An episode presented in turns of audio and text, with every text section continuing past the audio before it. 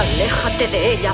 El miedo no es una opción. Por mi honor de Stark. Por la libertad de la Tierra Media. Solo sentirme Jamás viva. volveré a pasar hambre.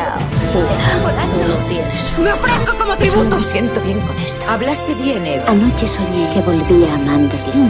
Tu reino. Vete a la mierda.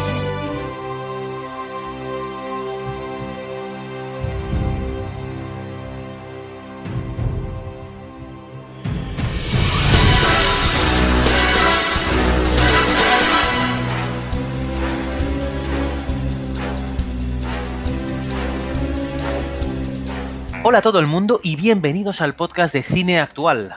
Las canciones de James Bond nos ponen las pilas, son un evento en sí mismas. En otras películas no es algo habitual, pero cuando una película de James Bond empieza, nos ponemos cómodos en la butaca y esperamos que empiecen los títulos de crédito para disfrutar del clip musical que tenemos delante.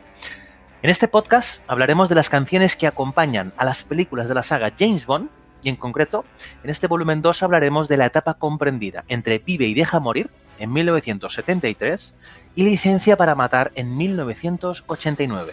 En otras palabras, hablaremos de las canciones de las películas protagonizadas por Roger Moore y Timothy Dalton. En el volumen 1 ya hicimos lo propio con las primeras películas de la saga, las protagonizadas por Sean Connery y George Lazenby. Así que nos lanzaremos con esta segunda entrega que es bastante más peculiar que la anterior. Mi nombre es Francisco Javier Santiago y este podcast, igual que el volumen 1, será un podcast muy musical. Pondremos las canciones principales de cada película después de comentarlas. Así que escucharéis a artistas de la talla de Paul McCartney o Aja interpretar a su manera lo que es una canción Bond para ellos. Me acompaña Daniel Rengel para sacarle brillo a esta etapa llena de claroscuros. Así en líneas generales, ¿qué opinas de las canciones del volumen 2, Dani? Hola, ¿qué tal FJ Santiago? Eh, oh, perdón, Santiago, FJ Santiago. ¿Qué tal? Eh, pues yo creo que estamos en este volumen un poco anclados en la época. Son los años 70 y 80 y eso se nota muchísimo, ¿eh? se nota mucho el- el- la época y la etapa en la que se hace cada banda sonora y cada canción en concreto de la saga Bond. Así que quizá este podcast es el que tiene un poquito más de, más de historia o más de curiosidades de cine, propiamente dicha. Y aunque el nivel de las canciones sea un poquito inferior al, de, al del volumen 1, pero es que yo creo que es inevitable. Es que los titanes que había en el volumen 1 eran demasiado grandes. Pero no te creas, ¿eh? aquí en este volumen vamos a disfrutar también, vamos a, a escuchar algunas canciones que, que tienen, tienen lo suyo. Tienen su amiga, sí señor. Pues mira, te voy a repetir la pregunta que te hice en el anterior volumen, pero al revés. Responde con un sí o con un no, ¿eh? Solo. ¿Está tu canción menos favorita de la saga en esta etapa? Que sepa que te lo iba a preguntar yo a ti. Esta me la, me la Hombre, tenía En el otro, en el otro te pregunté si estaba tu favorita. Y Sí, sí, sí. dijiste que sí, pero luego re- eh, recapacitaste y dijiste que medio sí. Entonces Sí, ahora te sí, pregunto si es la que menos te gusta, si está en este volumen. Eh, la que menos me gusta, eh, pues podría decir una respuesta parecida a la que di en el volumen 1. Eh, la peor canción Bond para mí, eh, tú sabes cuál es, juegas con ventaja. Eh, no está en este volumen, pero hay otra que se le acerca muchísimo. La veremos, la veremos, la veremos durante el podcast. Además, en breve la veremos. Sí. Pues muy bien, mira, Dani, vamos al lío. Y vamos a empezar con la primera de las canciones de la que hablaremos hoy, que se corresponde a Vive y Deja Morir, película de 1973, que además de un nuevo rostro en la piel del agente secreto, Roger Moore, nos mostraba un nuevo estilo musical, ¿no? Una canción que se des- desligaba bastante de las anteriores. Pues sí, la primera vez que se utiliza el rock para, para hacer un, un tema Bond. Aquí tenemos, pues sí, el, el debut de Roger Moore, el elegante tiarrón de ojos azules que sustituye a Sean Connery.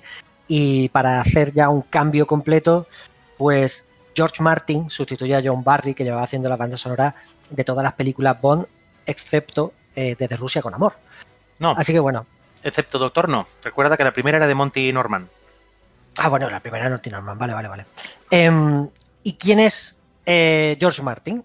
Pues George Martin es el productor musical más, más exitoso en la historia de la música británica. O sea, que, es poca broma y además es un nombre en mayúsculas dentro de la historia de la música. Eh, bueno, e, es, realmente es Sir George Martin, porque fue nombrado Ser, y para que os hagáis una idea, eh, es el quinto Beatle. Eh, directamente por la participación que tiene en todos los álbumes de la, banda de, Liverpool. O sea, es todo un icono de los estudios de grabación Abbey Road y ya digo, un nombre, pero literalmente en mayúscula dentro de la historia del cine, de la música, perdón. De hecho, eh, canciones suyas, eh, o por ejemplo, con, Jerry and the Pacemakers, que era, era, otro grupo que tuvo, relanzó un tema antiguo del año 45 del musical de Broadway Carousel, que es una canción que muchos conoceréis y que os sonará si os digo el título, que es You'll Never Walk Alone. Mm. Cantada, como muchos ya sabéis, por, los hinchas de Liverpool, pues desde, el 63 y, se convirtió eh, directamente en el himno del club y el lema oficial del escudo. Y bueno, aparte el himno tiene un significado más, potente desde la tragedia de, Hillsborough en, Sheffield en el 89, donde murieron 96 hinchas aplastados por la, contra unas vallas por, una avalancha que hubo.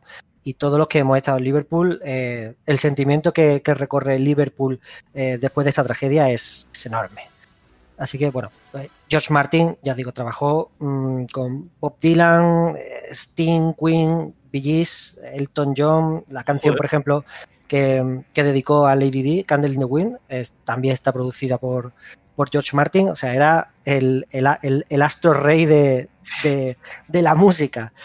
Así que bueno, en relación, por ejemplo, de hecho, a, James Bond, eh, Martin fue el responsable de la firma de Matt Monroe con Emmy, pues unos poquitos meses antes de la grabación de la canción de From Russia with Love.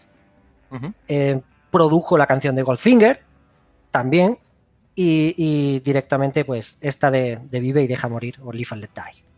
Vamos, o sea que estaba por ahí detrás siempre, ¿no? Pero nunca en primera plana, ¿no? Siempre, de, hecho, yo creo que se le, se le, conoce como un personaje tan importante dentro de la industria del cine que era consultado de cualquier movimiento y cualquier cosita que, se saliera un poquito de madre. Era como, como el padrino de la, de la música. era un poquito, un poquito así. Eh, banda sonora solo ha hecho dos, eh, que es esta de Live and Let Die y de, Yellow Submarine, el submarino amarillo de, de los Beatles. Claro, Joder. entonces, eh, al ser prácticamente, como se decía, el quinto Beatle por la importancia que ha tenido dentro de la, de la carrera discográfica, pues era normal y obviamente es el que invitó a Paul McCartney a hacer la canción de Live and Let Die. O sea, ¿quién iba a coger? Un Paul McCartney, por cierto, que ya no estaba con los Beatles, ¿no? Por aquel entonces.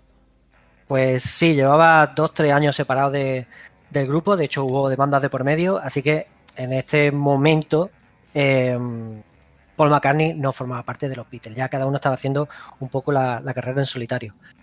Así que, bueno, con respecto a la banda sonora, de hecho, casi todas las composiciones de la, película se basan precisamente en el tema de Paul McCartney, pero eh, con diferentes tiempos y remezclados. Así que eh, dentro de las películas que no ha hecho John Barry, que más o menos son las más conocidas y casi todas, eh, es una de las partituras, la verdad es que más destacable. George Martin metió mucha mano y le, dedicó mucho tiempo a esta película y cuando Martin le dedicaba tiempo a algo, pues de hecho George Martin no confundir con RR, ¿vale? Que es el de el de canción de hielo y fuego, que todavía me veo algún comentario, oye, pero qué decir, que ese señor Orondo está haciendo banda sonora. No, no, no, es otro. Em, bueno, en esta película además, por cierto, aparece por primera vez un arreglo de George Martin para la escena del Gun que esta escena que, se ve el, cañón de la pistola y, Bond dispara hacia el cañón, bueno, pues aquí Martin decidió eh, modernizar un poquito ese, tramo de la película, esa, escena en la que Bond dispara a cámara, a cámara, que se fusionó desde entonces con el tema de, James Bond de, John Barry y Monty Norman. De hecho, más concretamente lo moderniza e instrumentaliza, ¿vale? Y si queréis, vamos a escuchar cómo queda desde el año 1973 la escena del Gun Barrel.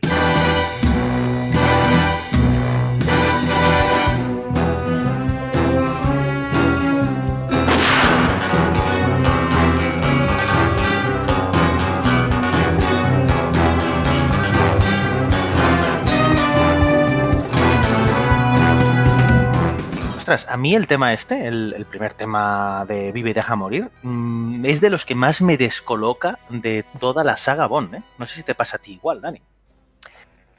Eh, yo que quizá lo tengo tan interiorizado como que es un tema Bond que no sé, a mí el rock no me disgusta dentro de lo que es una película de acción. Y como película de acción era la primera vez que se utilizaba. Así que, de hecho, el tema balada ya estaba un poco eh, cansado. O sea, yo tenía un poco el tema balada demasiado eh, trillado. Ese Diamantes para la Eternidad, que fue la última canción que analizamos, ya me parecía un poco fría, un poco una balada ya demasiado pasada. Y a mí no me disgusta del todo. A mí me gusta bastante este Leaf and Die y, y a día de hoy todavía se sigue escuchando en la radio.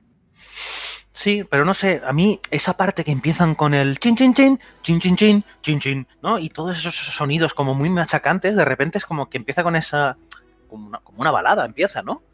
Con, Sí, con bueno. esa suavidad y luego se vuelve loco, es como instrumentos, ¿no? Locos. A mí, a mí se me descoloca, es de esas canciones que luego se ha repetido durante, durante toda la saga Bond. Eh, estas canciones que el estribillo y el, y el verso parece que estén, que no casen, ¿no? Que sean de dos mundos diferentes, ¿no? Sí, tiene dos tiempos totalmente diferenciados la canción. Eh, parece que va a ir por un, por, un, por, una por un lado y luego de repente, como tú dices, rompe la canción a un rock duro, fuerte, rápido, hasta que vuelve a bajar otra vez. O sea que Sí. la canción tiene unos altibajos muy, muy pronunciados. Pero eh, ya te digo, para mí me parece una, una canción, lo tengo tan dentro de la cabeza que es una, un tema Bond, que, que bueno, también tengo el tema de Guns N' Roses del tema, que, que es muy conocido y que también sigue vigente en emisoras de radio, obviamente, porque es muy, muy famoso. A mí me gusta bastante. O sea, el tema para mí es muy potente, casa perfectamente con la acción que prima una peli Bond, dejándonos claro, ya está en el título, que aquí Bond, además de, de seductor y receptor de baladas en horizontal, es un agente secreto entregado a la acción. O sea, yo, yo lo veo bien. Sí, sí, sí, sí.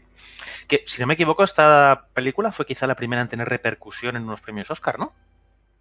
Eh, de hecho, bueno, sí, fue en la canción, fue nominada al, al Oscar como mejor canción, pero no se llevó el Oscar. O sea bueno, estuvo, hecho, muy cerca. de hecho, ninguna canción de ninguna de las etapas que hemos hablado se llevó ningún Oscar, a pesar de que aquí ya empezaron las nominaciones.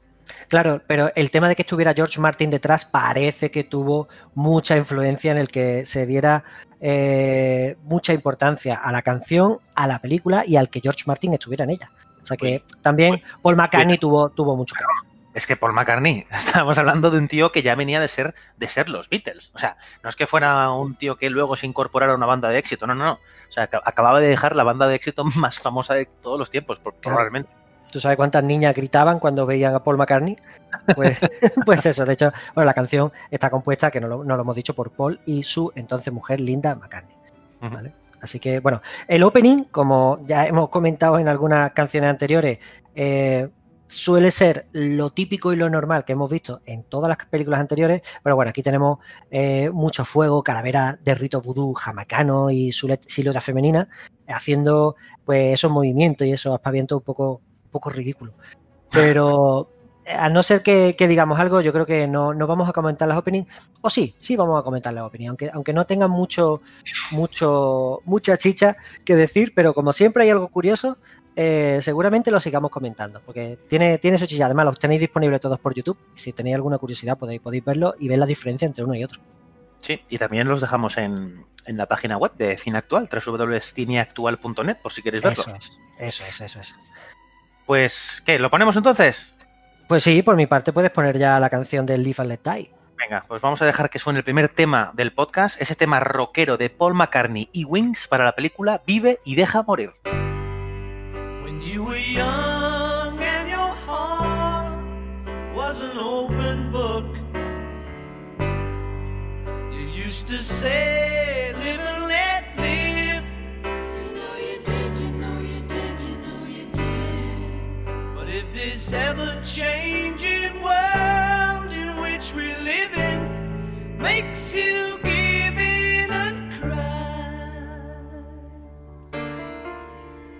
Say live and let die.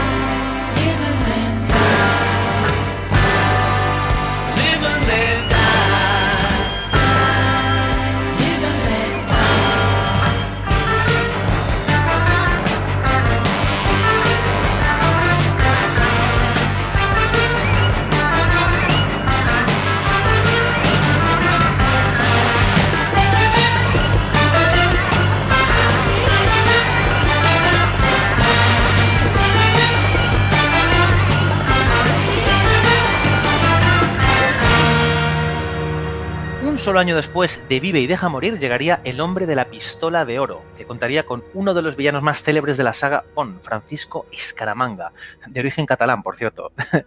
La vuelta llegaría con una voz femenina, la de Lulu, una cantante escocesa de gran éxito, sobre todo en los 60 y los 70. Y es que, bueno, Lulu ya tenía ese patrón que hemos seguido y hemos visto en muchas de las canciones de la saga, que es una intérprete con una voz muy poderosa, ¿no? Muy acorde con lo que demanda una película como esta y la saga en general, ¿no? La canción está compuesta por John Barry, otra vez, es la séptima banda sonora de John Barry en la saga, la séptima canción que, compone, y está coescrita de nuevo por Don Black, que ya escribió la letra de Thunderbolt y Diamonds Are Forever. Que es, esta es la tercera colaboración con John Barry. Eh, antes has dicho, eh, Daniel, ¿no? Los títulos de crédito, ¿no? Estas sombras de siluetas femeninas. Sí. Piensa que una cosa, menos algunas, o en la mayoría, mejor dicho, de la primera eh, etapa, la que hablamos de, de Sean Connery y George Lazenby, todo el resto, los títulos de apertura están hechos por Maurice Binder, que ya hizo algunas de las, creo que el de Thunderbolt y algunos más. Y este tipo hizo todas las de esta saga de las que vamos a hablar hoy. Y no le tiene que extrañar a, a- extrañar a nadie, porque si ves la de todas las películas que vamos a hablar hoy, son exactamente iguales. No hay ninguna diferencia entre los títulos de crédito. Unos Sí, están sí. más enfocados al Caribe, otros más a debajo del agua o la nieve, pero todos son sombras eh, negras, con más o menos, con fondos de colores y chicas haciendo bail- bailes sensuales y pistolas y tiros, y ya está.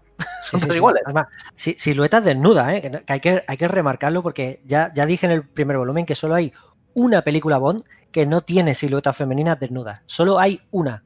Y no está en este volumen. Yo diría que sé cuál es. Mm, No me lo has dicho, no lo sé, pero No.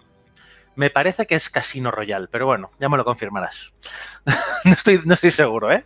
Ya veremos, ya veremos. Pues bien, como decía, ¿no? Eh, en la cinta, en esta película, iba a usarse una canción compuesta por Alice Cooper, cantante de rock, que finalmente fue rechazada en favor de, de Lulu. Mira, vam- vamos a escuchar el segmento este y me dices si te parece una canción James Bond o no, porque para mí es cero, pero cero James Bond, ¿eh? Mira, vamos a, a oírlo.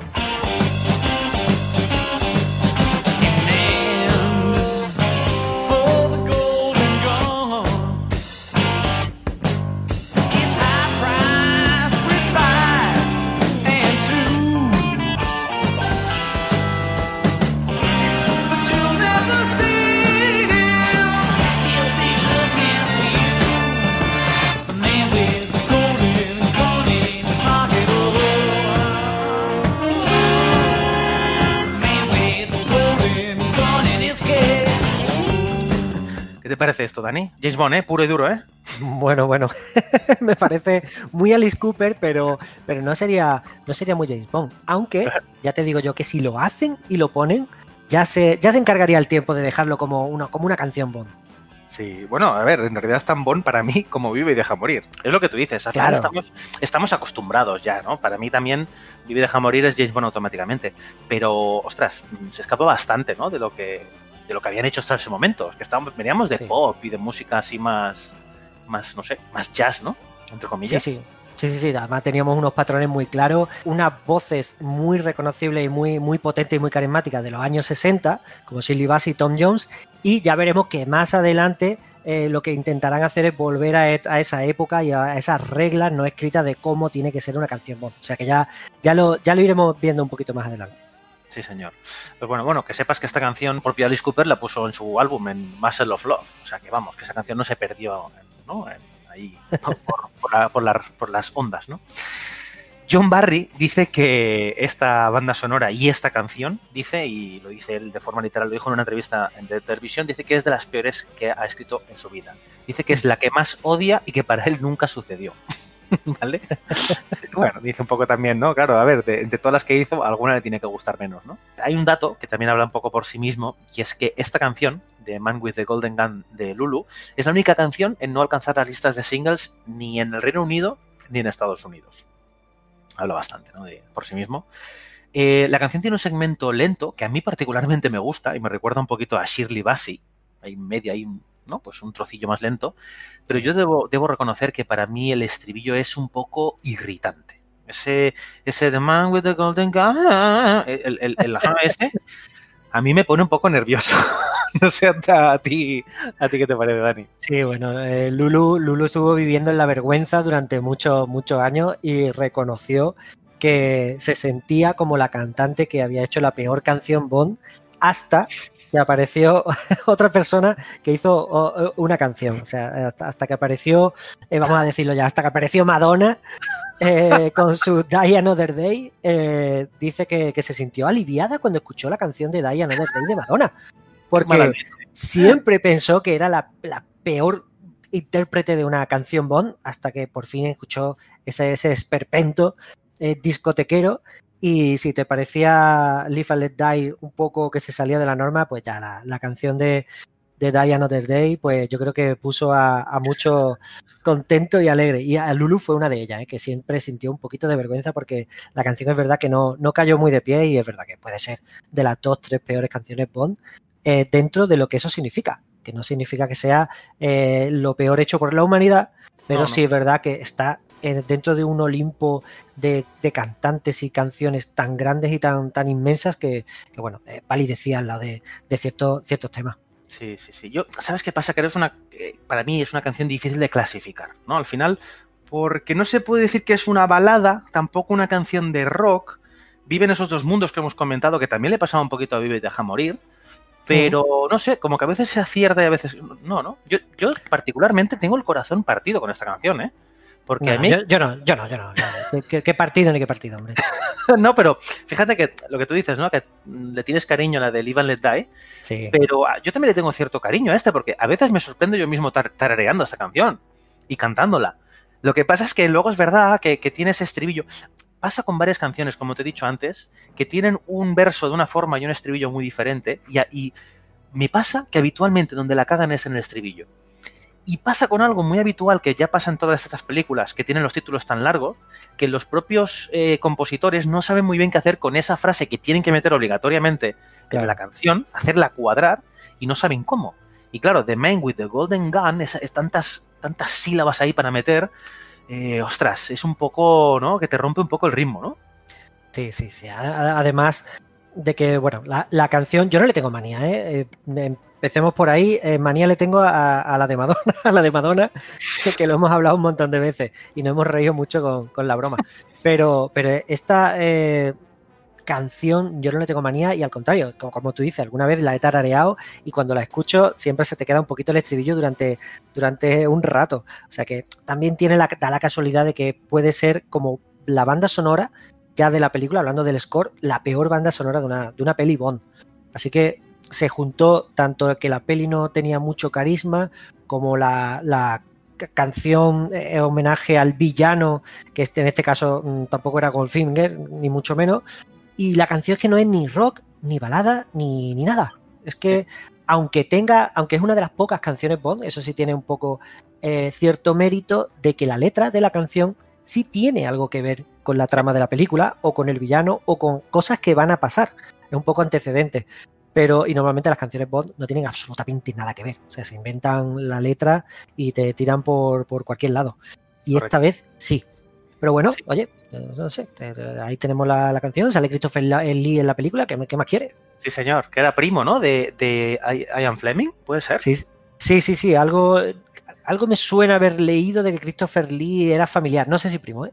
Sí, de- ¿no? Familiar del escritor de- del personaje de James Bond, sí, algo así. Pero creo que era algo así, ¿eh? como primo. Pero bueno, ya, ya lo buscaremos luego.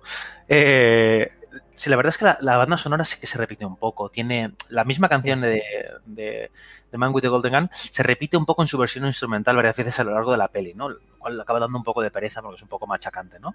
Y luego es lo que tú dices, em, eh, habla de algo de la trama, lo cual no era habitual, porque normalmente no se destacaban esas aptitudes de Bond, y aquí es eso, está dedicada a Scaramanga, hablan de lo vulnerable, o sea, invulnerable, infalible y letal que es, Sí. y también se puede leer, si lees entre líneas, como una canción eh, figuradamente sexual, porque esa pistola de oro mm, puede servir como metáfora de otra cosa. Bueno, eso dicen, ¿no? Esos dobles sentidos que quiere todo el mundo buscar, ¿no? Eh, luego una curiosidad también, que es que la canción final, la canción con la que acaba la película, es igual que la inicial, solo que tiene otra letra y el ritmo es un pelín más lento. Fíjate, ¿no? Que a veces ya hemos dicho que lo que hacen es, pues ponen la, la primera al final de forma instrumental o al revés. En este caso, pues mira, le cambian un poquito la letra, como, como curiosidad. Sí. Pues bueno, vamos a hacer una cosa, tanto hablar de ella, vamos a ponérsela al oyente para que escuche y juzgue por sí mismo si esta canción está entre lo mejor o lo peor, ¿no? The Man with the Golden Gun, cantada por Lulu, dejamos que suene entonces la novena canción de la saga de James Bond.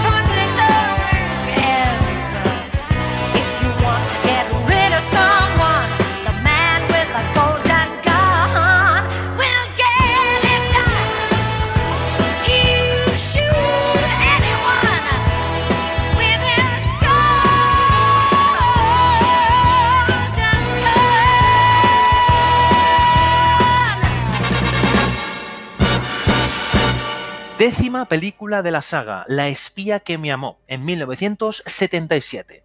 Se daba aquí la mayor pausa entre películas hasta aquel momento en la saga. Tres años sin película de Bond. La tercera vez que Roger Moore se ponía la pajarita y la primera vez que la canción de la película no llevaba el título de la misma. En este caso, el tema que abría la película era Nobody Does It Better, cuya traducción sería algo así como Nadie lo hace mejor, ¿verdad, Dani? Efectivamente, nadie lo hace mejor que James Bond. Eh, básicamente, eh, la canción tiene, tiene su miga, pero, pero está compuesta por Marvin, Marvin Hamslich, que previamente además había ganado el Oscar por la banda sonora y la canción original de Tal como éramos, de Barbara Streisand. Y también había ganado el Oscar por la adaptación de la partitura de El Golpe, ¿vale? Curiosamente, en ambas protagonistas, Robert Redford. Em, de hecho, la- bueno, ya, ya hablando un poquito de la banda sonora en general, no, no- nos adelantamos un poquito. Es correcta, la banda sonora no, no está mal, aunque escuchando las pistas sueltas no llega al nivel de composición de otras películas, pero bueno, en general es correcta. eh, sin destacar, aunque fue nominada al Oscar tanto la partitura como la canción original. O sea, ya habían cogido ritmo de crucero y se había hecho como el el estatus de canción Bond y banda sonora Bond se le prestaba una atención especial. Así que bueno, la canción otra vez fue nominada a los Oscars. Em, hablando ya de la canción, eh, Hamslich la compuso junto a Carol Sayer, que también ganó el Oscar por la canción de la peli Arthur, el sortero de oro, con Liza Minnelli. Aparte de que había ganado varios Grammys y demás. O sea, ya teníamos un combo potente de los dos compositores, Marvin Hamslich, ganador del Oscar, y Carol Sayer, ganadora del Oscar. Pues, ¿qué pasa si encima metemos a Carly Simon, que en su carrera tiene discos de oro y también ganó un Oscar? ¿vale? Sí. Por el tema principal de Armas de Mujer en el 84. O sea, de hecho, esa canción reventó ese año, en el 84, porque ganó el Grammy, el Globo de Oro y el Oscar. O sea que, Dani, ¿sabes una curiosidad de Marvin Hamslich, el compositor Oh. de, la, de la banda sonora? ilumíname. El tipo este es una de las dos únicas personas en todo el mundo, en la historia de la humanidad, en haber ganado un Oscar, un Emmy, un Grammy y un Tony, además de un premio Pulitzer. Solo hay dos personas en el mundo y este señor, el que compuso la banda sonora de La espía que me amó, es uno de estos dos. Pues mira, eso del Pulitzer eh, está bien porque la, la canción tiene, tiene su miga y ahora vamos a explicar por qué. Eh, de hecho, bueno, eh, Nobody Does It Better vendió en el 77 más de un millón de copias y estuvo entre las 10 más populares de la lista Billboard, ¿vale? La lista de, canciones más, conocidas. Y ahora que hemos repetido el título, eh, ya has dicho que es la primera vez que en la saga que una canción tiene un título distinto a la película. Y es que, bueno, aquí se llamó. eh, eh, la, la película es La espía que me amó. y en esta pel- película, por ejemplo, tiene la coña de que Austin Powers la eligió para hacer la broma de la primera película de Austin Powers, que es La espía que me achuchó, que se llamó aquí, que es The Spy Who Shagged Me. ¿vale? Cogió un poquito el, el ritmo de esta, de, esta, de esta película. Recordemos el problema, además, de, de hacer que el tema Thunderbolt de Tom Jones eh, no pudiera encajar o no supieran encajar muy bien Thunderbolt dentro de la canción. Era muy difícil hacer que una canción con, con bola de trueno. Aquí se quitan de problema y directamente eh, la canción se llama Nobody Does It Better y la película es La espía que me amó.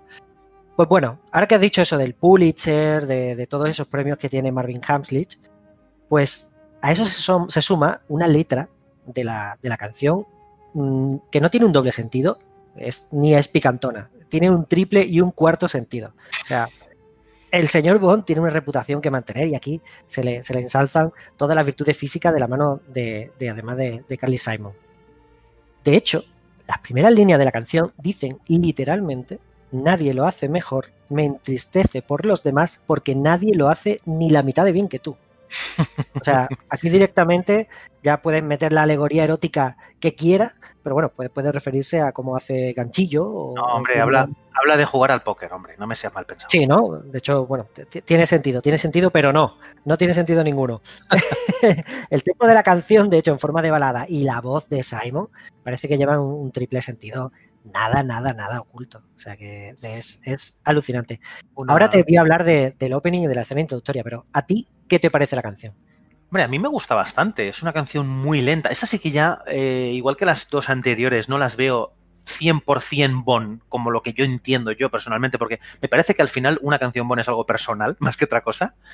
Me parece que esta sí que recupera el tono James Bond y, me gusta como canción y me gusta como balada y me gusta como, como casa en el mundo Bond. A mí, me- bien, me gusta.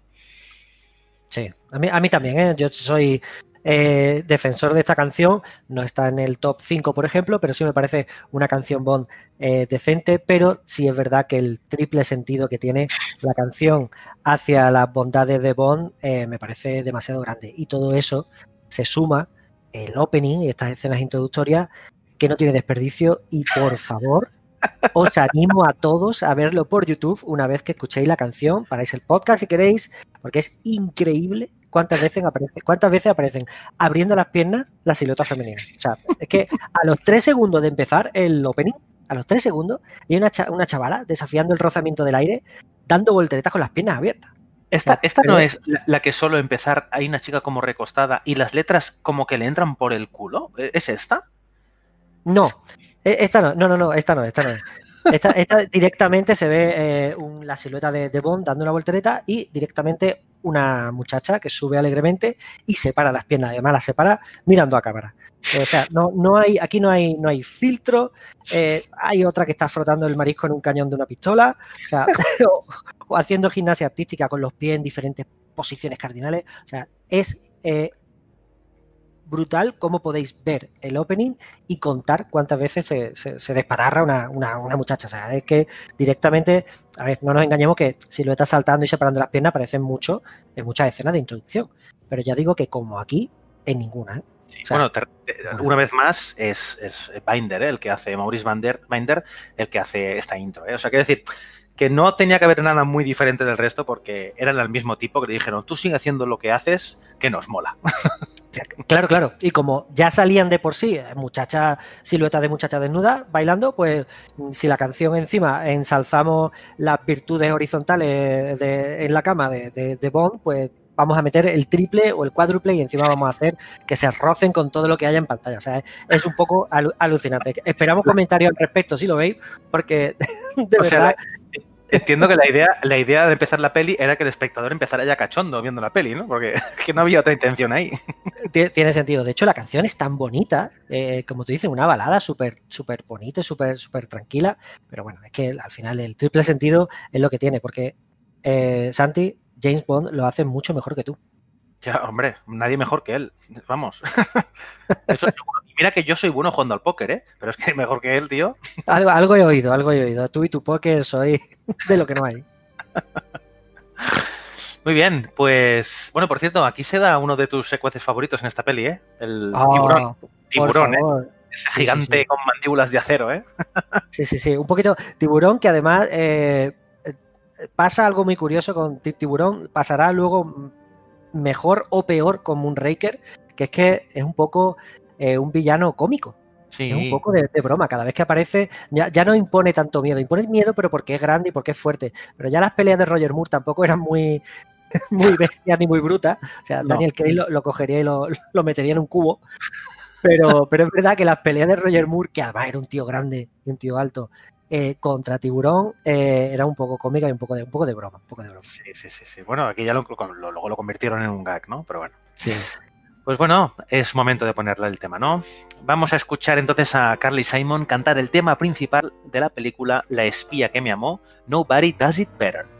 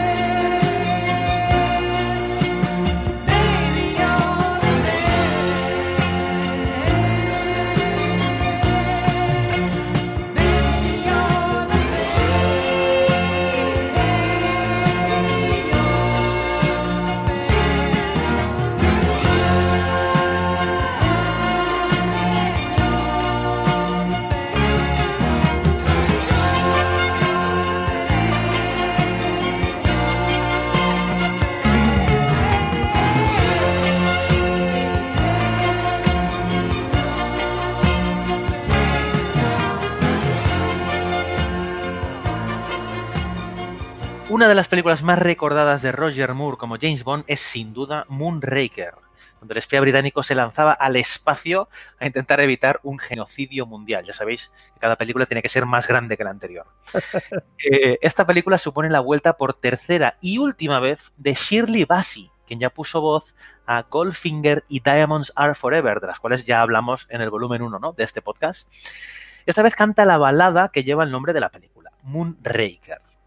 Em, vuelve otra vez John Barry, la banda sonora es compuesta por él, octava vez que se pone eh, tras la batuta, y también la canción compuesta como era costumbre por John Barry. Ya, ya dijimos que sobre todo en esta primera mitad o estos dos tercios primeros de la saga, el compositor de la banda sonora era quien hacía la canción.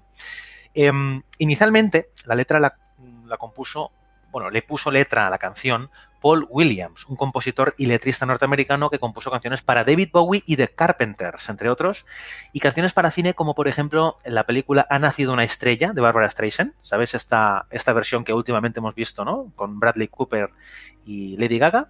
Pues, sí. pues esta también la compuso él y bueno, finalmente su aportación fue descartada. Eh, para la letra se contó de nuevo con Hal David, quien ya había coescrito eh, las dos canciones que hemos dicho, ¿no? Las de 007 al servicio secreto de su majestad, las que hablamos de Louis Armstrong y la instrumental. Incluso Frank Sinatra fue considerado para cantar el tema de la película. Pero como no pudo ser, realmente, eh, bueno, posteriormente contactaron con Johnny Mathis, una estrella de la música pop y estándar, eh, al que no le gustó el tema y acabó rechazando el proyecto. Como veis, hubo bastantes cambios de mano con, esta, con este tema musical. Incluso se le ofreció la oportunidad a Kate Bush, la de Wuthering Heights, ¿sabes? La canción esta eh, mítica de los, de los 70. Sí, sí, sí.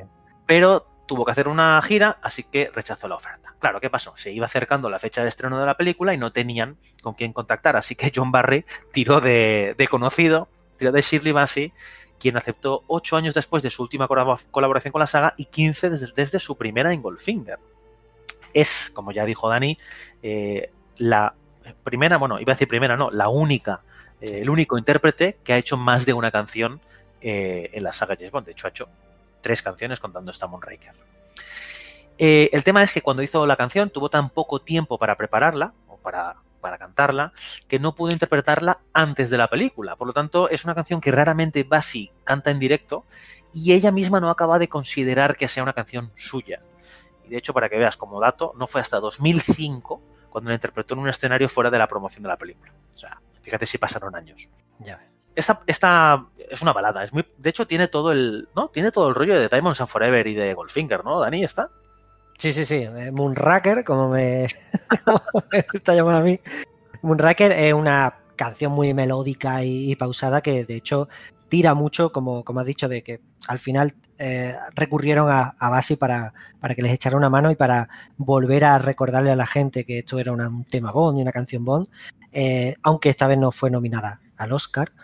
Eh, recurren a una, a una Basi que hace eso, una canción muy melódica, pausada, una balada otra vez, pero dedicada a, a, a Moonraker. O sea, es como cuando en Thunderbolt tenemos otra canción que es muy rara y muy eh, complicada de poner letra y aún así, pues bueno, hacen lo que pueden y yo creo que, que Basi se escapa de aquí por los pelos. Sí, es curioso porque en realidad tiene todo el rollo de Diamonds and Forever y de Goldfinger, dos de mis canciones favoritas de, de, de toda la saga, y ya mm. lo dije la última vez, estarían en todos mis top 5. Y a pesar de ser tan parecida, no sé por qué, es una de la que nunca me acuerdo. Está muy en segundo plano. Sí, de hecho tiene, tiene un ritmo como, como espacial. De hecho, eh, eso sí, sí está un poco bien, bien hilado, porque la canción eh, tiene ese, eso, esa instrumentalización de viento y cuerda que hace como que eh, rememorar el, el espacio y, y, la banda sonora también un poquito espacial. Pero, pero bueno, la película en sí tampoco ayudó mucho porque, bueno, es un poco casi, casi parodia de, de, de sí misma. De, de, hecho, las películas de Austin Powers beben muchísimo de esta Moonraker, de, de, de salen al final dos bandos eh, peleándose con, con, rayos láser en el espacio, eh, tiburón volando por el espacio, también flotando. La película es muy, muy, muy parodia. Y si una película no se toma en serio a sí misma y Roger Moore ya estaba tirando demasiado por el humor, ese, ese Bond o, es, o esa, esos directores eh, y esos guionistas ya le estaban encauzando más para un Bond como más infantil, intentando de, de captar también más público, menos adulto, eh, la canción sale, sale mal parada en ese sentido también. Yo creo que la canción y la, y la película siempre van de la mano y esta Moonraker es una película entretenida, pero decir eso de una película Bond es quedarse corto. Sí, y es curioso, bueno, es que es hija de, sí, es que es hija de, su época. Sí.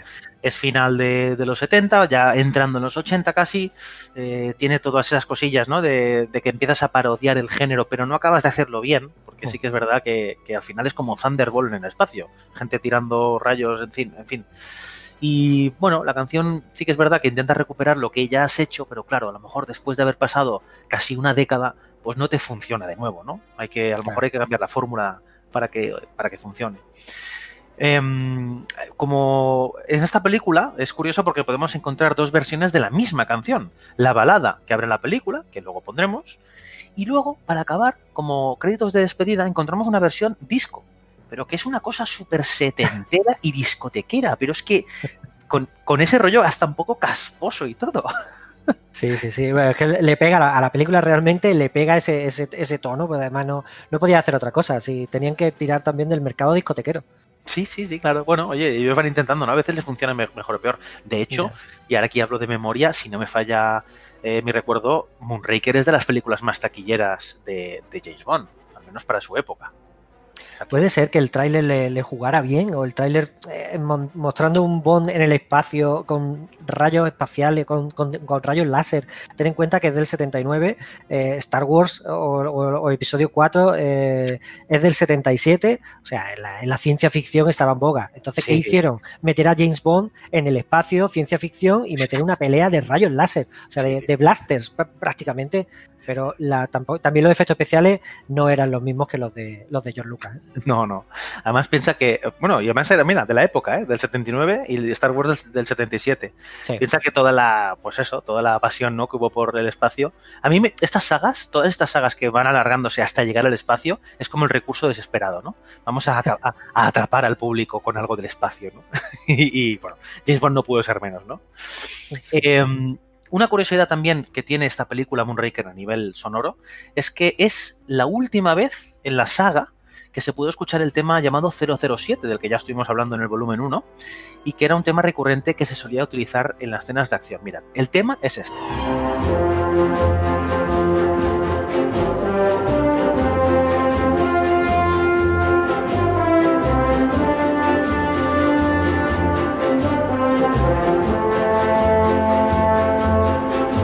Que es curioso, pero un tema que es tan reconocido no, no ha vuelto a, a oírse en la saga. Bueno, vamos a poner la canción. Vamos a poner ya porque estamos hablando tanto de ella que vamos a dejar que el oyente juzgue, ¿no? Si se parece más o menos a las, al resto de Shirley Bassey. Venga. Vamos a deleitarnos por tercera vez en esta colección de podcasts sobre las canciones de James Bond con la voz de Shirley Bassey, escuchando la balada que cantó para Moonraker y que era el tema con el que empezaba la película de 1979.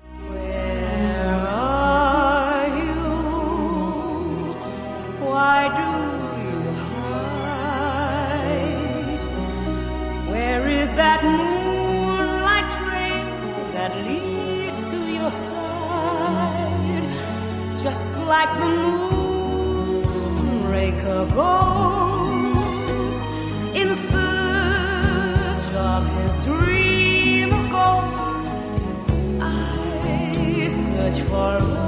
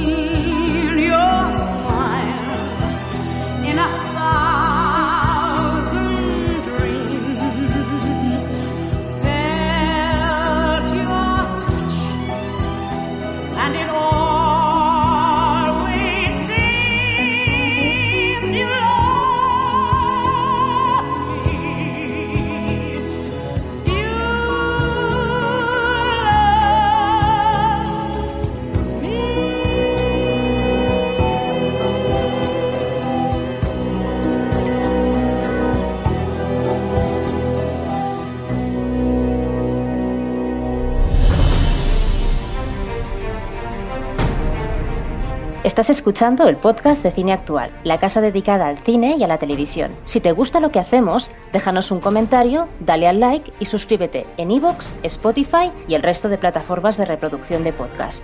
Búscanos en nuestras redes sociales, en Twitter, arroba cineactual, en Instagram, arroba cineactualnet y en nuestra fanpage de Facebook. O si lo prefieres, visita nuestra página web www.cineactual.net. Este podcast es posible solo gracias a ti, así que también nos puedes apoyar desde la pestaña correspondiente en iVoox o convirtiéndote en mecenas en nuestro Patreon. Muchas gracias y sayonara, baby. En 1981, ya estamos en los 80, llegaba solo para sus ojos. Y la interpretación del tema principal en esta ocasión corre a cargo de Sheena Easton, una cantante escocesa que por aquel entonces no era del todo conocida, ¿verdad? No, no era del todo conocida, pero eh, también tiene una curiosidad muy grande que era, eh, antes de hablar de, de su carrera como cantante, eh, decir que fue actriz e interpretó a la mujer de Sonny Crockett en Corrupción en Miami. ¿eh? ¡Ostras! Ahí en nada. Era la mujer de Don Jones, o sea, la muchacha salía con unas hombreras que se salían de la pantalla. y, y era la, la envidia de miles de mujeres que soñaban con el, el chulapo de chaqueta blanca, que era Sonny Crockett. O sea que, sí. fíjate, sí, sí, sí. Pues eh, China Easton fue, eh, la, de hecho, la, la artista revelación en los Grammys del 81, precisamente siendo en aquella época una estrella que totalmente emergente.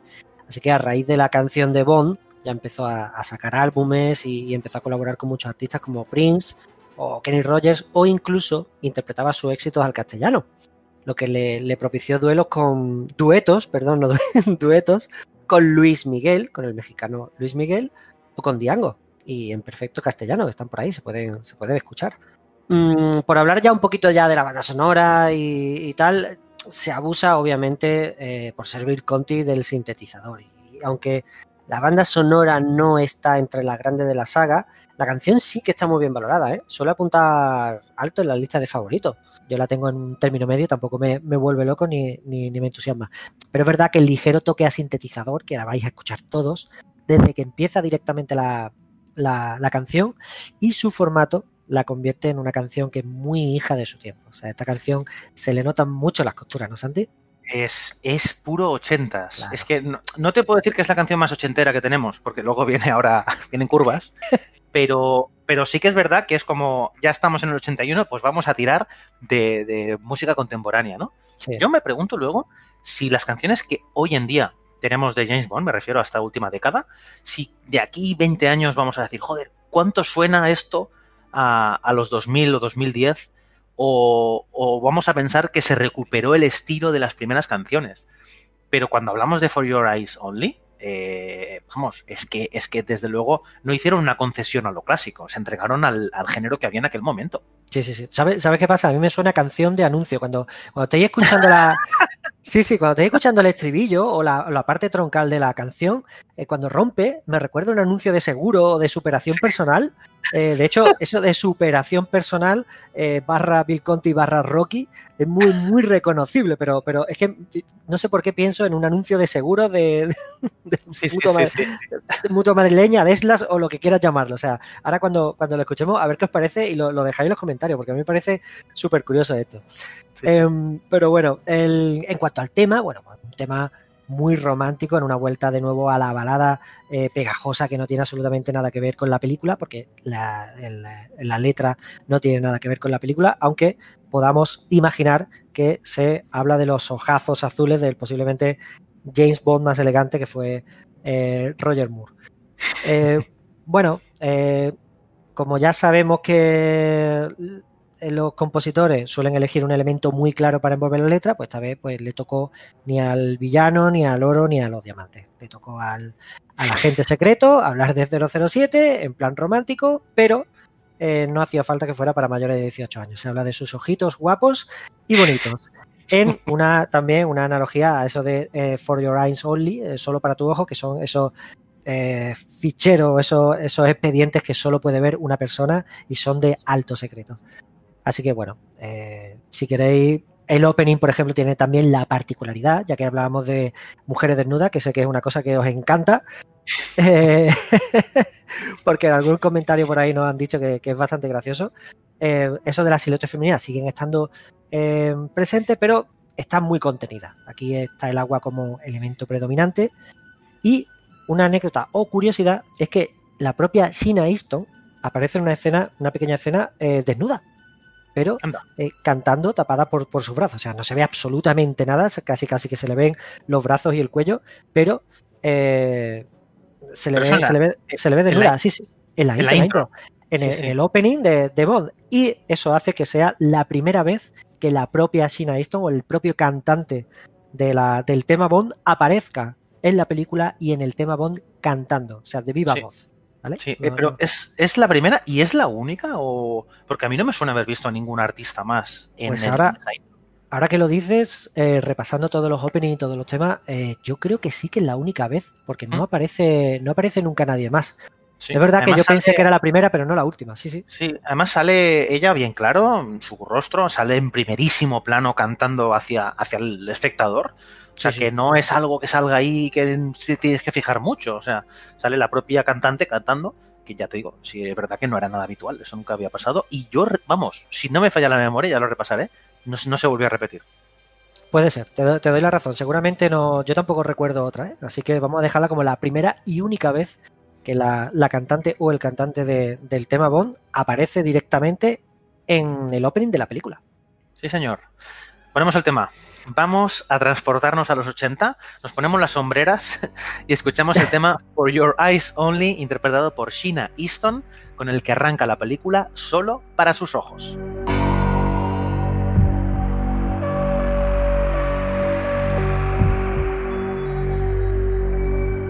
For your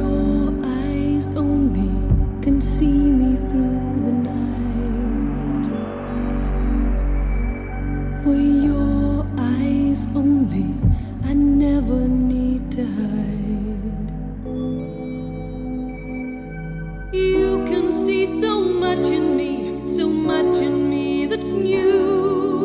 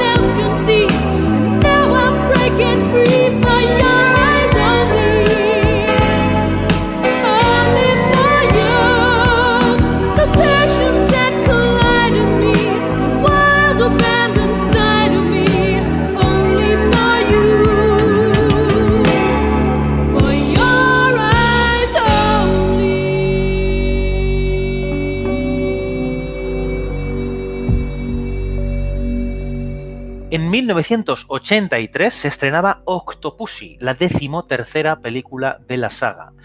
El tema escogido para esta película volvía a no tener el nombre de la cinta en su letra, dado que Octopussy, pues bueno, no sería muy fácil de meter en un estribillo, ¿no? Me imagino yo. Así que fue llamada All Time High. Eh, la letra de esta canción habla de la inevitabilidad de enamorarse, de la imposibilidad de evitar el enamoro, supongamos que de James Bond, ¿no?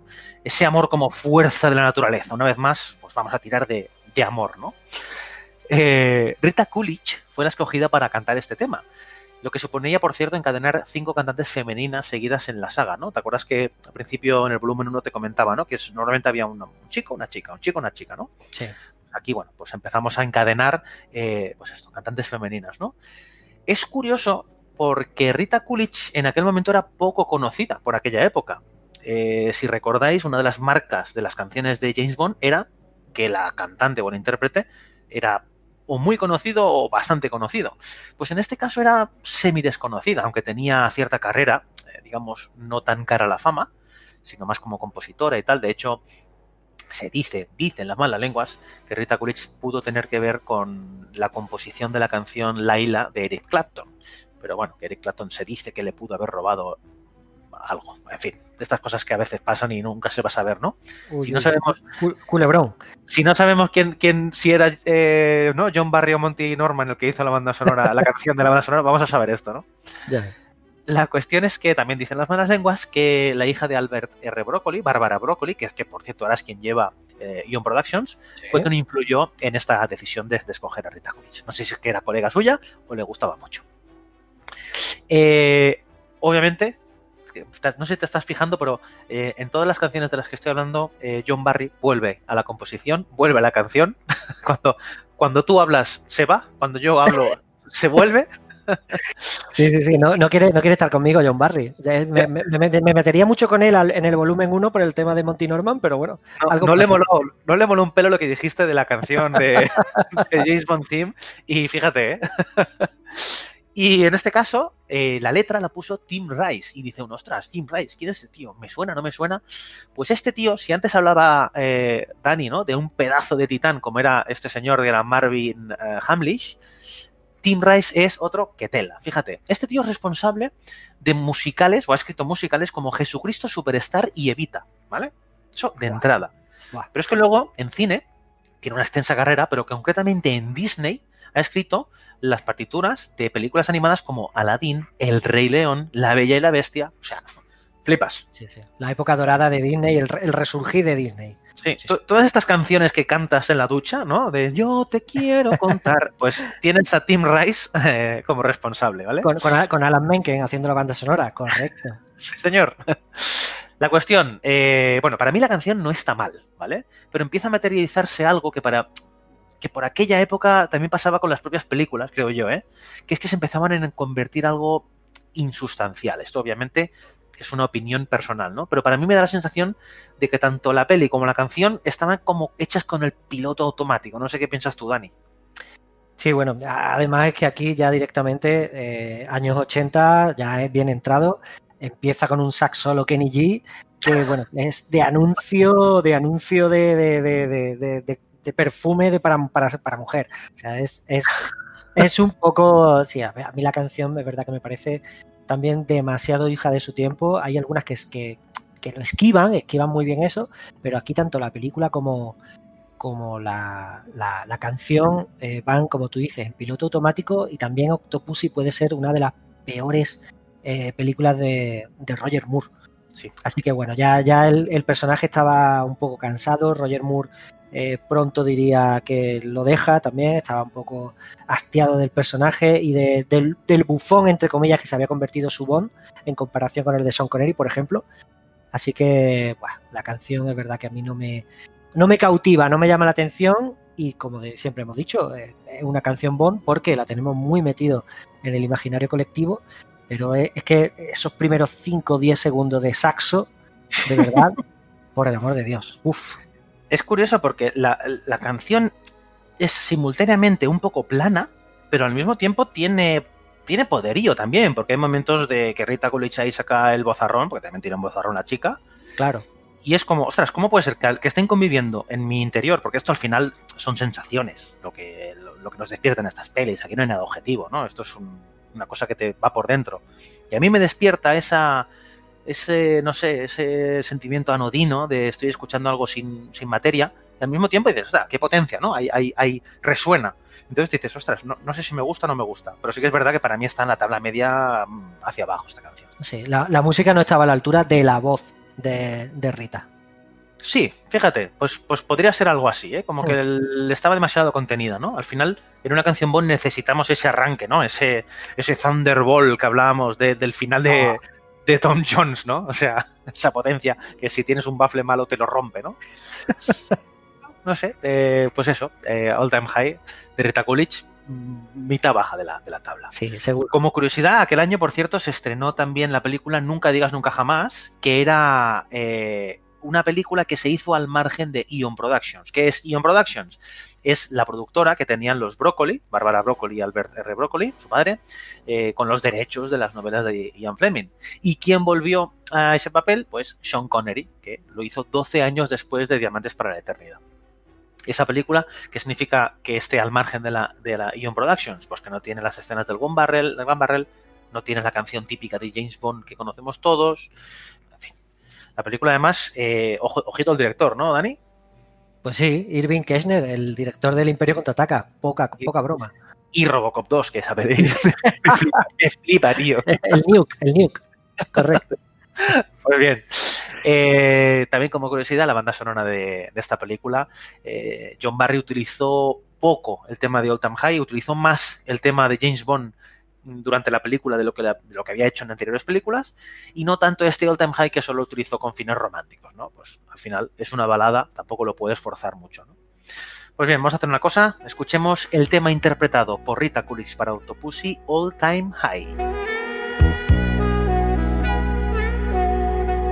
All I wanted was a sweet distraction for an hour or two.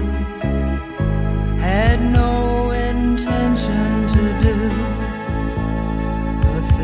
we've done.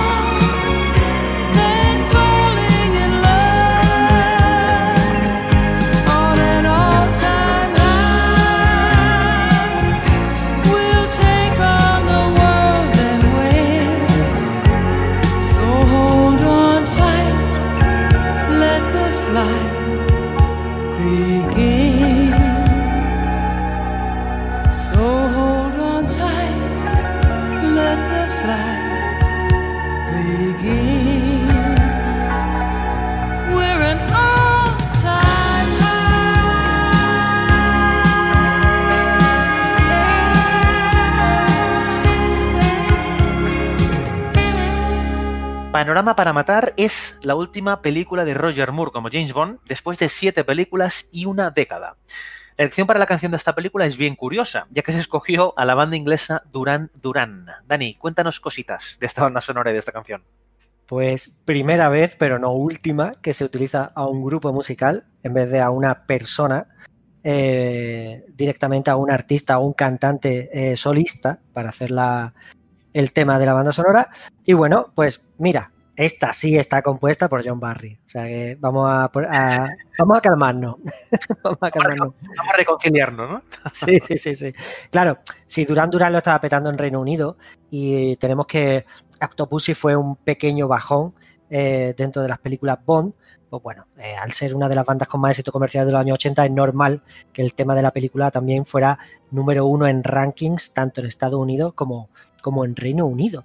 O sea que la canción eh, realmente reventó las listas de, Estados Unidos y de Reino Unido aún hoy se sigue poniendo en emisoras de radio y ahí aún hoy puedes escuchar eh, A to a Kill em, de Duran Duran como uno de los temas Bond más conocidos, sobre todo por eso, por la repetición y por, el éxito que tuvo. O sea, la canción en sí tiene, tiene mu- mucho ritmo, se ajusta a los cánones del pop de los años 80, que yo creo que es algo que sí chirría a mucha, mucha gente, que es demasiado también eh, hija de su tiempo, pero bueno, él era, era Duran Duran y, igual que si lo hace Alan Parsons Project hubiera tenido un, un- una forma de un estilo y demás, pues esta vez, pues esta vez era Duran Duran con esa ola eh, new wave eh, barra pop con sintetizadores o, pop rock tan característica de, de Duran Duran.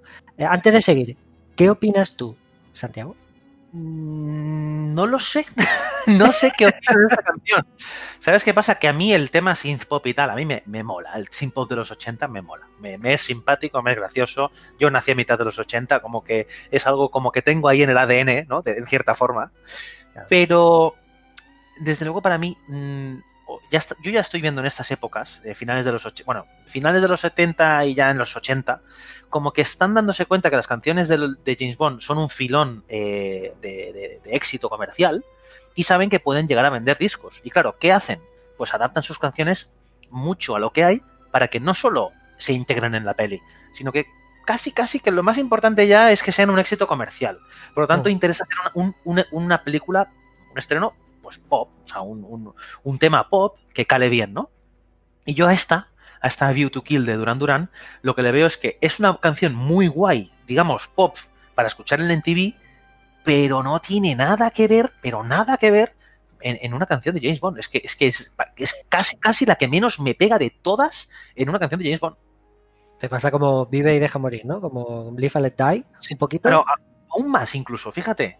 Ah, Y esta me gusta más, ¿eh? Que, que Live and Let Die, Porque la canción es que me es simpática, pero no me cuadra, ¿no? Al final, ¿qué estamos hablando aquí? De canciones de James Bond, ¿no? Eh, es lo que tú decías con... no- ahora no, no recuerdo con qué canción era, que decías que te gustaba, pero no sabías hasta qué punto estaba integrada como canción James Bond, ¿no? Cuando hablamos del volumen 1. Pues me pasa Sí. un poco igual. Pues, pues mira, fíjate tú, voy a hacer que te guste más. Voy a hacer que veas esta canción eh, como una canción Bond per se. De hecho, por si no habéis dado cuenta, lo- los oyentes se han dado cuenta de que los dos nos hemos preparado todas las canciones, cada uno de nosotros habla más de uno, una que de otra, pero eh, hemos intentado buscar anécdotas para sorprender al otro. ¿Vale? Tanto Santi intenta sorprenderme a mí con algo que yo no sepa, como yo intento sorprender a Santi. Y aquí viene la mía. Esta es la mía, sabiendo que a ti eh, esta película no te encajaba, esta canción no te encajaba con esta película, con Duran Duran. Mira, durante la película, el tema de A View to a Kill lo podemos escuchar, pero totalmente bajado de revoluciones y como un tema romántico. O sea, con, con la potencia que tiene esta canción.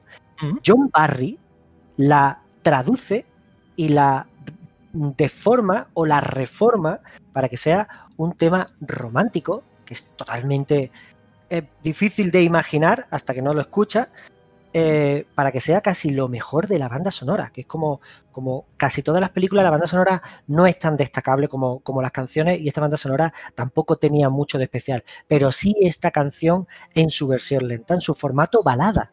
O sea, John Barry hace esta canción en formato balada, así que si quieres vamos a escucharla y me vas a decir si merece la pena o no merece la pena o si es una canción Bond o no. Venga.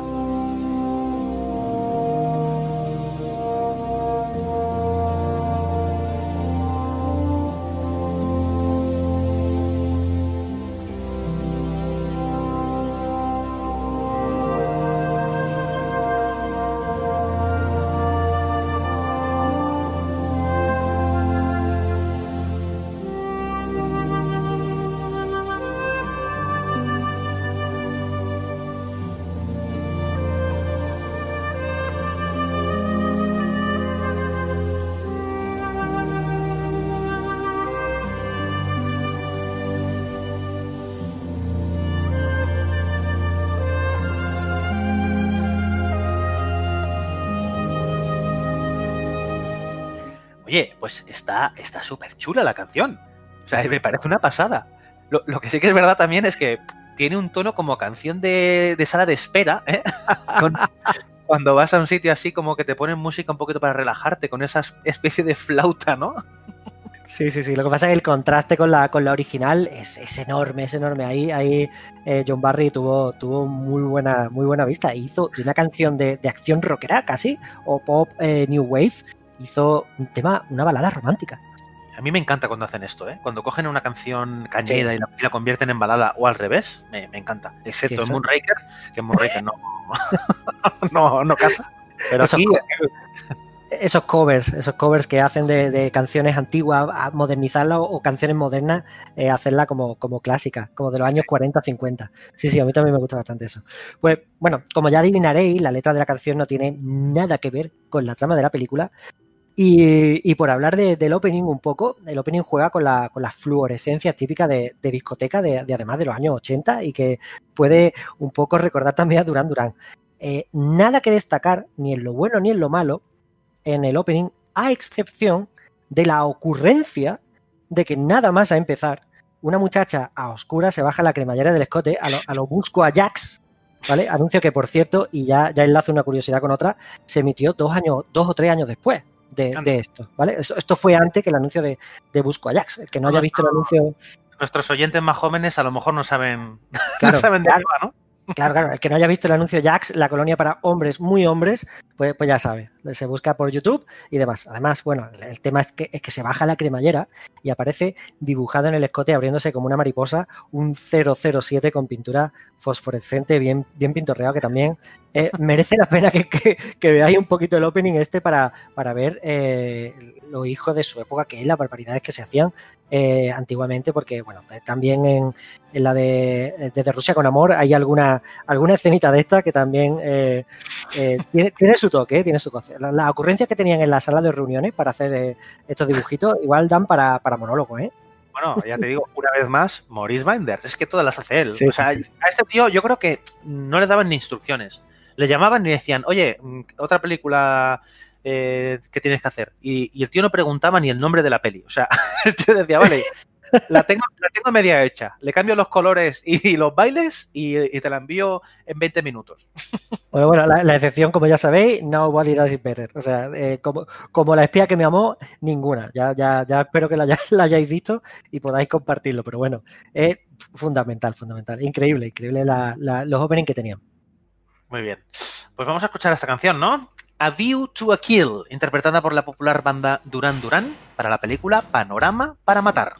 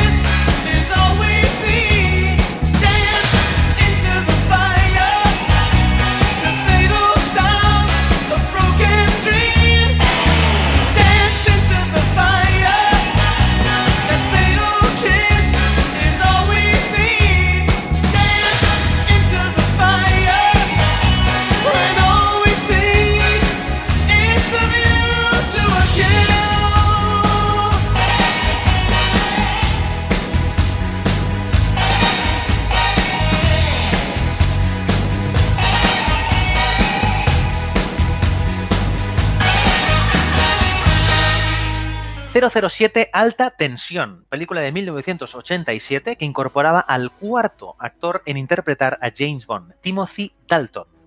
Habían pasado tres años desde Panorama para Matar y la saga volvía con su decimoquinta aventura titulada The Living Daylights en versión original, que es como se la llamó también a este tema original.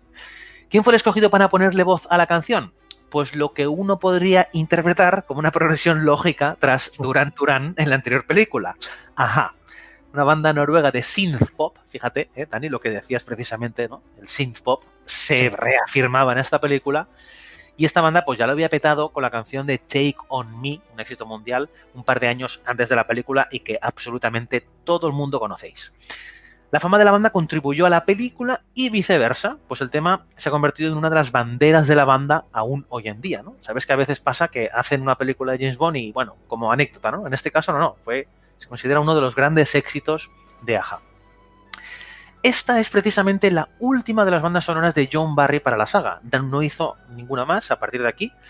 Y mm, en esta banda sonora es curioso porque ya sí que estábamos de 80 hasta las orejas. ¿eh? Había sintetizadores, algo que pegaba mucho para la época y también pegaba mucho precisamente para Aja.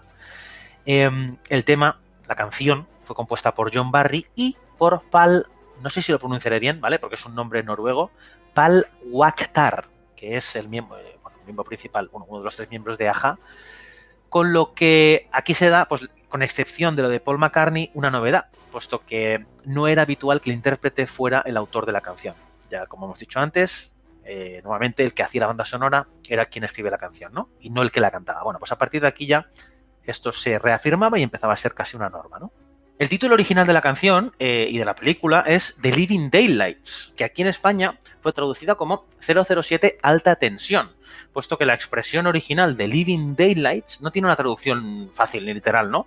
Sería algo así como una expresión para indicar exageración o asombro. Entonces, eh, bueno, hicieron esas cosas que no suelen hacer en la saga, que es no traducir literalmente el título. Pues sí, eh, la, la película tiene, diferentes títulos según el país al que te, asome. Y la verdad es que algunos, algunos hacen un poco de gracia. Por ejemplo, en Latinoamérica eh, la película se llama 007, su nombre es Peligro. Que me suena a western de esto. De hecho, creo que hay un western, se llama Su nombre es peligro. El, el- dos pistolas para un banco y demás. Esto, eh, seguro que Samu sabe más o menos por dónde, por dónde van los tiros. En, en Alemania se llamó La piel de un cadáver, que ya me cuentas tú a mí lo que tiene que ver. en España se, llama- se llamó 007 Alta Tensión, que esa sí la, sí la tenemos muy, muy, muy clara. En Francia y en Bélgica la película se tituló, se tituló La muerte no es un juego. De verdad. Y en Italia se tituló Zona de peligro. Venga. O sea que, que- que al final eh, parece que han utilizado el- el- la maquinita esta que utilizaban para hacer pelis Bond, que mete las Sí, sí. palabras peligro, juego, muerte, eh, mañana, día, oro, A mí, la, a mí la de la piel del muerto me, me ha cautivado, ¿eh? la, pie- la piel de un cadáver, se llamó en, en Alemania. Sí, sí, sí. Eh, bueno, y la, la canción, ¿tú qué opinas, Santi? Yo sé que es un poquito mejor que Duran Duran, ¿no? Bien, me, me pasa un poco como la de Duran Duran, que es que veo que son temas guays, ¿no? O sea, son temas que puedes escuchar aparte, no, dentro de una peli de Bond, pero es mm, para mí mucho menos Bond que la de Duran Duran. O sea, no, para mí, yo escucho la de Duran Duran, la anterior, y bueno, puedo entender ciertos patrones de película Bond, pero con esta, ajá, yo creo que lo que hicieron realmente es un temazo, un hitazo para poner la MTV, pero que no le veo yo mucha as- asociación con la música anterior de James Bond. Sí, bueno, tienen, tienen al final, tanto la canción de Aja como la de Duran Duran, tienen mucho en común. Están cantadas por un grupo y, y están muy asociadas a ese grupo. Entonces, durante esa década es que es normal que no suenen a grupos. Eh, casi todas las canciones están hechas por solistas o, cantantes de la época o que cantaban de manera individual. Pero esto de darle la canción Bond a un grupo musical es el peligro que tiene, pero tampoco sabían que este peligro en el año 2021 íbamos a hablar de él o íbamos a decir que la película estaba muy, muy anclada en su tiempo. Entonces, sí, a mí me. mm, Yo prefiero la de Duran Duran más que la de Aja. Me parece que la de Duran Duran empieza. eh, tiene un ritmo un poquito mejor o la asocio mejor a la acción que la de Aja. Pero esta de Living Daylight em, a mí me parece un peldañito por debajo de la de, la de Duran Duran. Para mí, ¿eh? Para mí. Fíjate.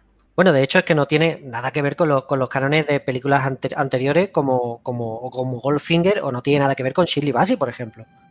Directamente no tiene absolutamente nada que ver por lo lo que sea. ¿eh? Ni No, lo no, no, claro, este al, al contrario, lo que, lo que querían en ese momento y lo que necesitaban eran algo que llamara la atención en el año 85, 87, que fuera eh, eh, top dentro de la fama mundial que, ne- que necesitaban.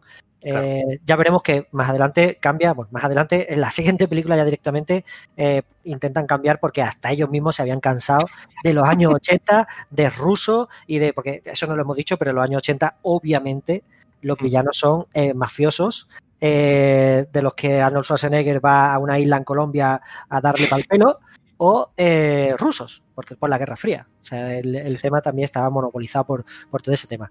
A mí me pasa un poquito al contrario como a ti. Eh, me gusta la canción, pero no la considero eh, demasiado Bond. La disfruto como canción Bond, pero no, no es canción Bond. Es que tanto la de Aja como la de Duran Duran, yo las casi las pongo en un pequeño pack, ¿no? Porque sí que es verdad que pueden ser tan bon como nos dé la gana que lo sean. Al final, ¿no? Estas normas no las escribe nadie, lo que es una canción bon. Pero que sean tan hijos de la época, obviamente hacen que sean más caducas. Es que es, es así. Por lo tanto, sí que es verdad que cuando pasa el tiempo, pues bueno, y también me pasa con, con Live and Let Die, ¿eh? de Paul McCartney, que al final, pues bueno, eh, no son tan inmortales como por ejemplo para mí un Diamonds Are Forever es inmortal o un Goldfinger, eso son un Thunderbolt, o sea, esos son inmortales. Claro. No sé, ya, ya te digo, me gustaría ver qué pasará de aquí 30 años con las canciones que tenemos ahora, ¿no? En toda esta saga de Skyfall, Spectre y tal. Claro, el, el problema que tiene es que el, el peligro que se corre cuando se elige a un grupo musical es que ese grupo tiene una carrera y una trayectoria. Entonces, inevitablemente, la canción, el grupo intenta hacer la, can- la canción suya a la vez que adaptarse a lo que es el tema Bond. En el tema, en el, en el tema concreto de, por ejemplo, Paul McCartney, la canción no suena para nada Beatle. Ni la carrera en solitario de McCartney, por ejemplo, tiene nada que ver con su carrera de los Beatles. Sin embargo, Mm, esta canción ¿eh? sí es No. hombre, un poquito eh, diferente, tira por otro, otro derrotero. Aquí Aja es literalmente Aja. Sí. Y Duran Duran también es literalmente Duran Duran. Aunque Sí, alguna me parece más bon que otra o viceversa. A ti, a ti es todo lo contrario. Fíjate, ¿eh? para que veas, ¿no? Que al final es algo subjetivo, ¿eh? Sí. Aunque yo estoy seguro que le preguntas a, a Aja o a Duran Duran que les dices, oye, tu canción no es lo mismo de siempre, te dirán, no, es radicalmente diferente a lo que hacíamos siempre, ¿no? Claro, porque ponen esos tonos, ¿no? Esas tonas disonantes, esos tonos que chun chan, chun chan, chun chun, y dices, bueno, ya está, eso es James Bond, ¿no? Claro, claro, claro. claro. Luego, como curiosidad, no sé por qué, eh, claro, esta fue la última banda sonora de John Barry, como he dicho, y parecía que él ya se lo olía y dijo, vamos a echar toda la carne en el asador. Y es que compuso hasta tres canciones, o sea, aparte de esta mm, con Aja, de esta, de Living Daylights, compuso dos más. Y estas dos más fueron con otra banda que por aquel momento también lo estaba petando, que era The Pretenders. Em, de hecho, la película acaba con un tema compuesto por John Barry y Chrissy Hind, que es la, líder de, de The Pretenders, que es totalmente diferente a nada de lo que has escuchado. Esto sí que ya es rotura de todo. Eh, o sea, una novedad to- total en la saga. Que la primera y la canción final fueran tan diferentes. Y bueno, es que mira, ¿sabes qué? Vamos a ponértelo y vamos- ya verás. El tema es If There Was a Man, interpretado por la banda de rock The Pretenders. Escucha esto. All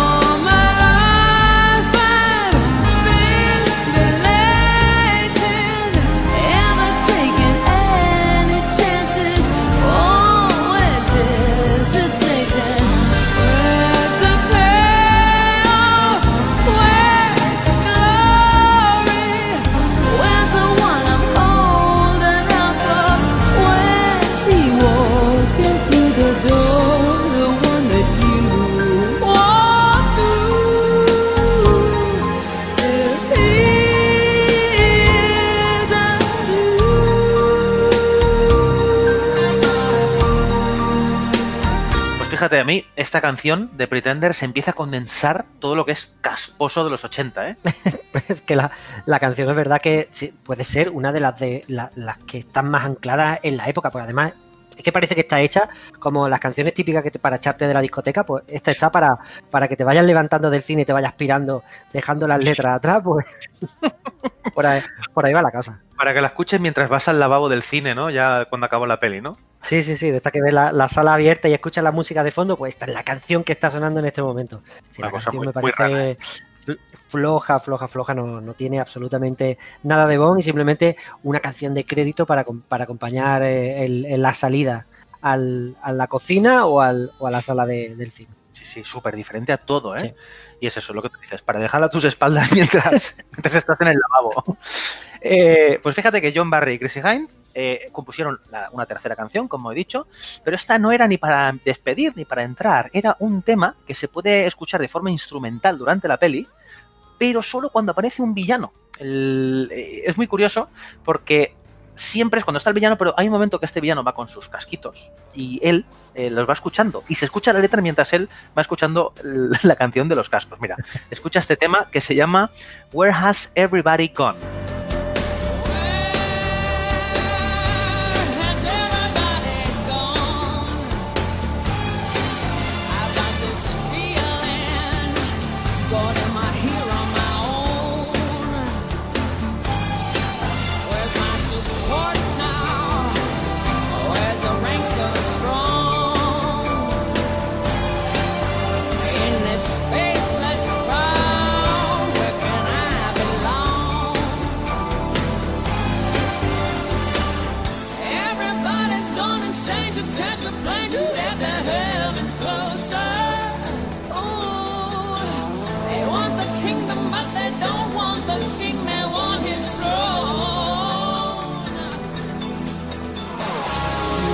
Time. There's no time at all. Oye, parece el, el ritmillo de, los de los Brook Brothers, ¿no? Tan, tan, tan, tan, tan, tan, tan, tan, tan, tan. Muy- Muy villano. Na, Sí. Pero claro, le meten una trompetilla y ya está, ¿eh? Ya es Bond. No, Lo tenemos hecho. A mí me parecen canciones muy, muy poco Bond. Son muy curiosas, ¿vale? Pero yo creo que están ahí para una nueva etapa ¿eh? de películas que en realidad sería muy breve, ¿no? No sé. A mí no me acaban de convencer estos temas que se sacó de la manga John Barry con The Pretenders. Sí, de, hecho, ya, ya hemos dicho que las bandas sonoras de las películas Bond no eran en absoluto eh, llamativas, aunque algunas estuvieran nominadas al Oscar, no tenían, no llamaban mucho la atención, e incluso cuando se sacaba el score a la venta, te encontrabas con que la mitad del disco no, no aparecía ni en la película. O sea, se componían canciones que no tenían absolutamente nada que ver con la película o no supieron encajarla, simplemente porque eran como, vamos a hacer este tipo de canción, ya sea como al principio con Doctor No caribeñas y con ese rollo calipso, o vamos a hacerla un poquito con, con el toque espacial para hacer, porque vamos a una estación espacial y va a haber rayos, y es lo que ahora se destila. Pero las bandas sonoras en general de las películas Bond han sido bastante, bastante flojas. Mm, Bueno, ha habido de todo, pero lo que es el tema de canciones, aquí ya en esta película ya dije, no, bueno, mira, vamos a hacer la locura, vamos a empezar a sacar temas y alguno colará, ¿no? Bueno, yo ya creo que aquí había un pequeño afán comercial, no sé, es mi opinión personal, ¿eh? Pero Sí, bueno. de, hecho, de hecho, lo vamos a superar en la, en la siguiente película. Ahora, ahora lo vemos. Venga, pues mira, es el momento de enchufar los sintetizadores, cardarse el pelo, nos ponemos el chalequito y nos echamos el radiocassette al hombro para escuchar este tema de Aja, la canción The Living Daylights para 007 Alta Tensión.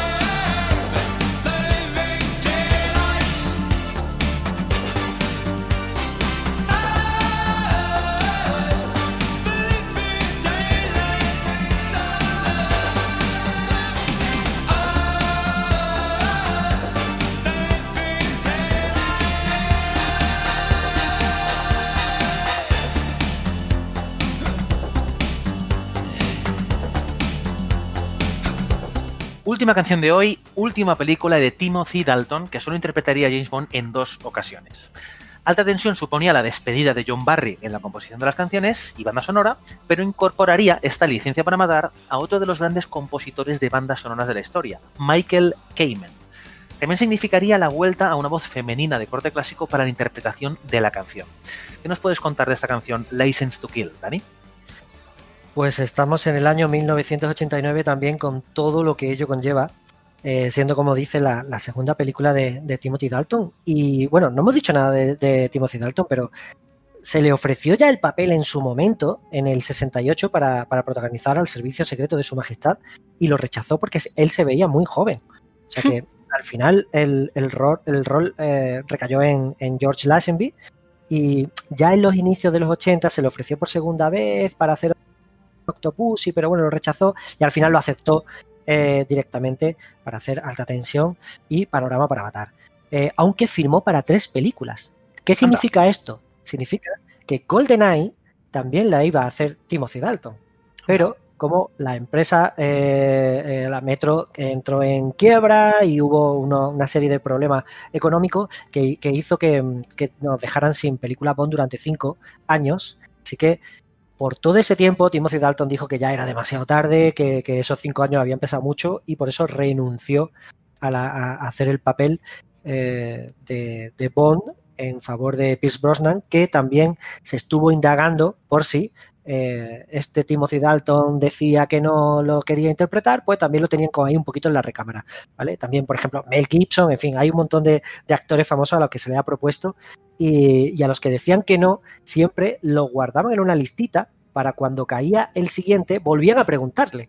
Por eso a Timothy Dalton eh, le ofrecieron al servicio secreto de su majestad Octopussy y a esta tercera ya dijo que sí. O sea, para que, para que veáis un poquito, un poquito la historia de, del papel. Yo, yo debo decir, eso a nivel personal, una vez más, opinión personal totalmente propia, eh, las películas de Timothy Dalton, no digo que Timothy Dalton sea un mal pero para mí las películas protagonizadas por Timothy Dalton eh, son las peores de todas. Eh, claro, es que directamente son la, las, y, dicho en mayúscula y con todo lo que ello conlleva, las más ochenteras, como película, ¿eh? no te estoy hablando de la música, las películas más ochenteras en las que hay, como me he dicho antes, un Schwarzenegger que va a la isla de un colombiano a, por venganza, pues directamente, o sea, es que esta eh, licencia para matar es que es eh, venganza pura y dura y M le ordena hacer algo o no hacerlo y a James Bond se la trae al pairo. O sea, este Timothy Dalton manda a freír monas a M diciéndole que él busca venganza y tal. De hecho, es un Bond más mm, realista y creíble, un poco más agresivo, más frío, sí. muy parecido al de Daniel Craig.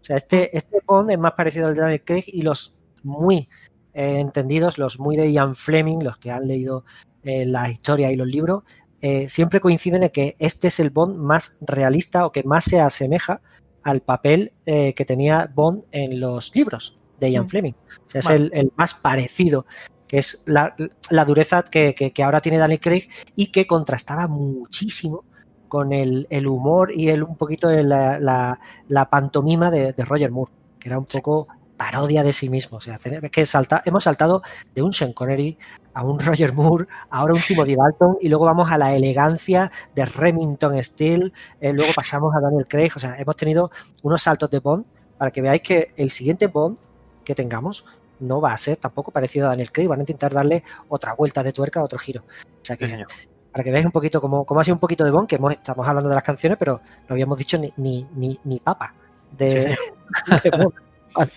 Bueno, pues como hemos dicho, se cierra una etapa profundamente marcada por la música ochentera y de sintetizadores o, grupos pop famosos. Así que los productores, como tú dices, decidieron un regreso total a las canciones clásicas y a la, instrumentalización de la canción, hacer otro, otro Goldfinger, otro Thunderbolt y, bueno, a hacer que la película eh, intentar darle un tono más clásico a pesar de que es la más ochentera que conocemos en el sentido de sudor y cerveza como le llamamos nosotros.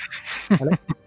También ayudó el factor de que John Barry tenía una infección intestinal eh, que casi lo deja Mortimer, o sea, no, estaba en condiciones ni de tocar el cumpleaños feliz, así que directamente eh, dejó la hacer banda sonora Pero curiosamente dejó de hacer banda sonora para, para Bond o de la saga Bond. Curiosamente regresó en 1990 con la banda sonora de Bailando con Lobos, que como sabréis ganó el Oscar. O sea, el tipo se, se levantó de la tumba, mm, se calza las botas con gangrena y cogió la batuta y ala, un Oscar. O sea, Sí, sí. eh, lo de John Barry fue un poco, un poco alucinante dentro de- del espectáculo de Hollywood.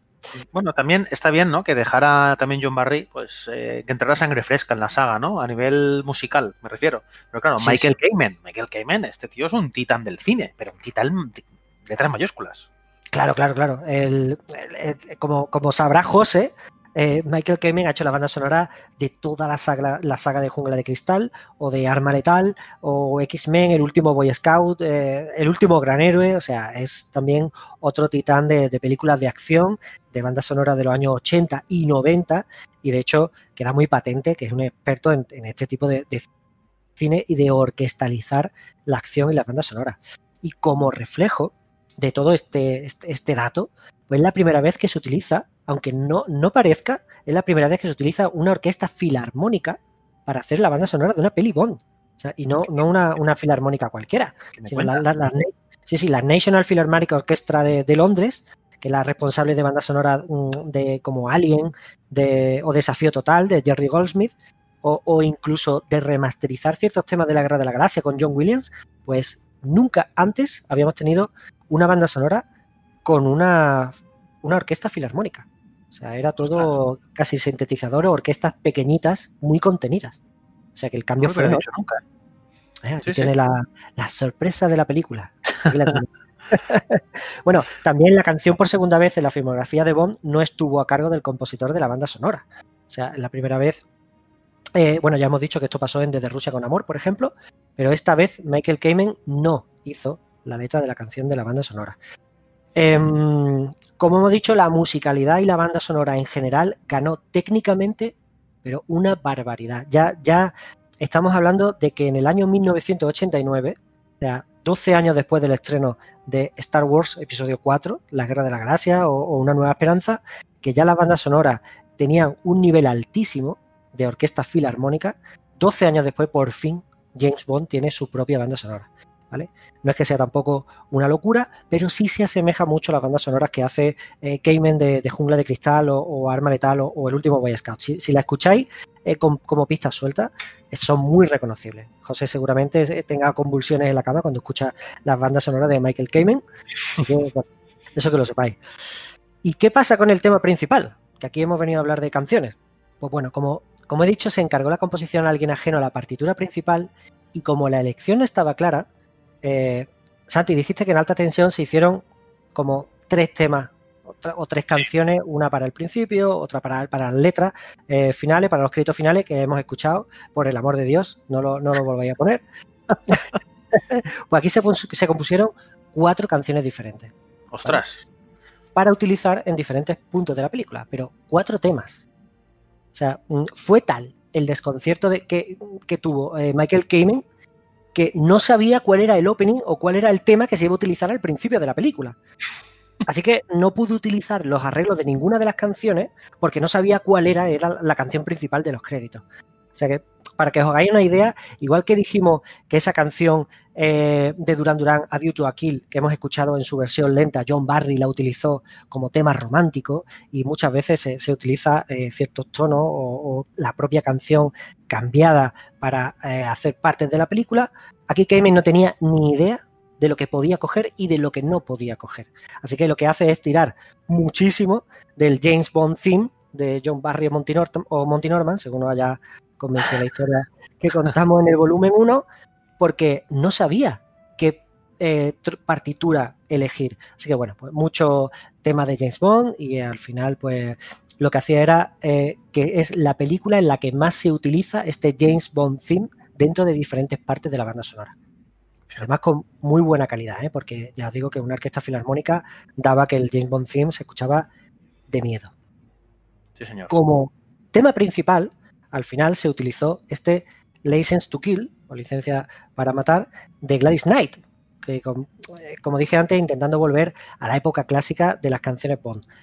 Tanto que la canción comienza directamente autoplagiando el tema de Goldfinger y la estructura clásica que ya conocemos, pero es que cuando, cuando la pongamos vais a escuchar casi casi que el comienzo de aquella Goldfinger y a los 3-4 segundos cambiar directamente el registro a algo similar, pero no igual, porque ya era demasiado cantoso.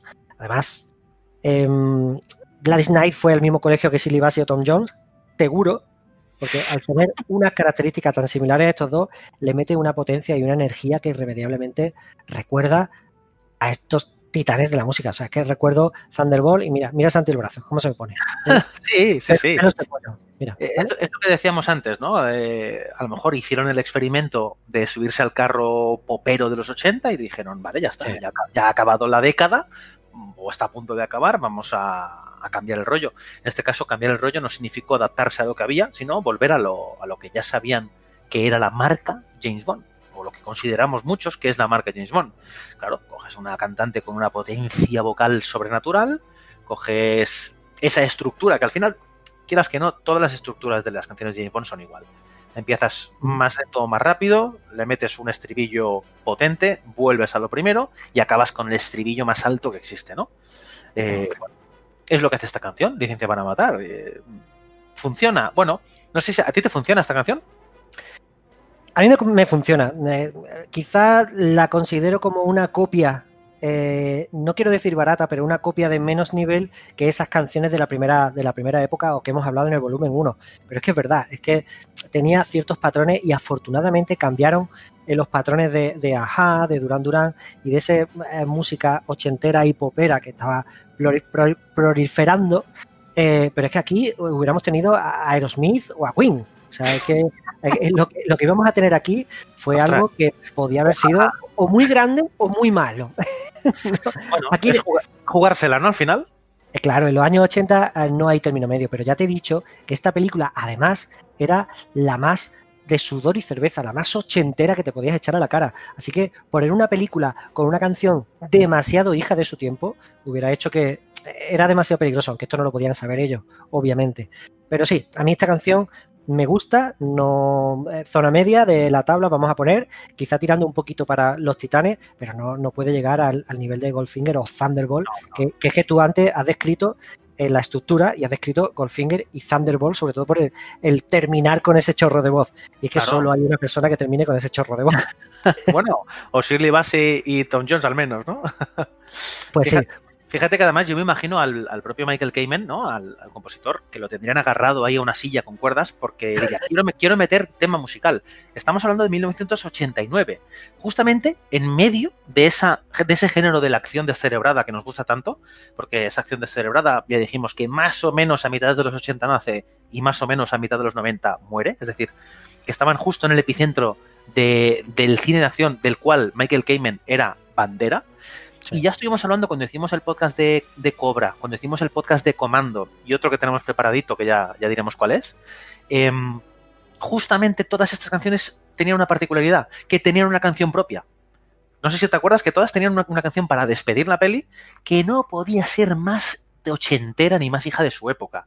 Perfectamente. sí. Claro, entonces aquí el riesgo de contar con Michael Kamen para hacer esta banda sonora y tener una canción otra vez más ochentera era fácil, pero por lo visto luego agarrarían de entre 4 o 5 y dirían, no, no, tú vas a volver a la fórmula antigua. Y es lo que hizo. Creo que lo agradezco, no quiero ni saber que hubiera podido salir de ahí. Sí, yo, yo también, yo también lo agradezco. Y antes de que, de si quieres escuchar esta canción, eh, como curiosidad deciros también que de esos cuatro temas diferentes que, se utilizaron, eh, uno de ellos aparece en una pelea de bar de la peli, en otro en un amago de intento romántico, y la tercera canción se utilizó como créditos finales, igual que pasó con eh, Alta Tensión. Aquí la canción es verdad que sí es un poquito, un poquito más conocida y de hecho años después la haría aún más famosa todavía Celine Dion, que es la canción If You Ask Me To, interpretada por Patti LaBelle, que pegó muy fuerte en aquella época y casi casi que tuvo mucho más importancia o mucho se hizo más famosa esta canción eh, final de los créditos que la propia de Gladys Knight, que es como, ya digo, un poco muy del montón de Bond, pero siendo eh, mejor que otras muchas ochenteras. Así que si quieres vamos a escuchar esta canción de Patti LaBelle que se escucha en los títulos de crédito finales de Licencia para Matar. Venga.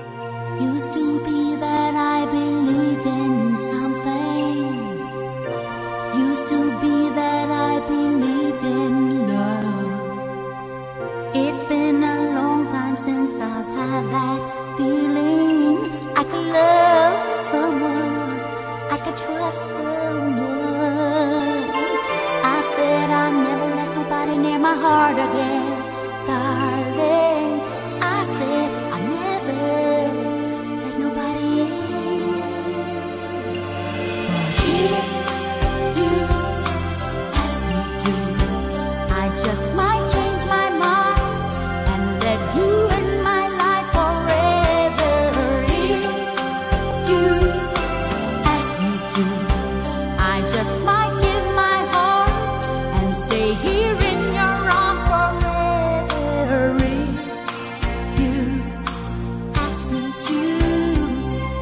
Tenéis la, escena final de títulos de crédito que realmente se hizo muy conocida sobre todo por emisoras de radio y porque la repetían constantemente y no tanto como la canción de Gladys Knight.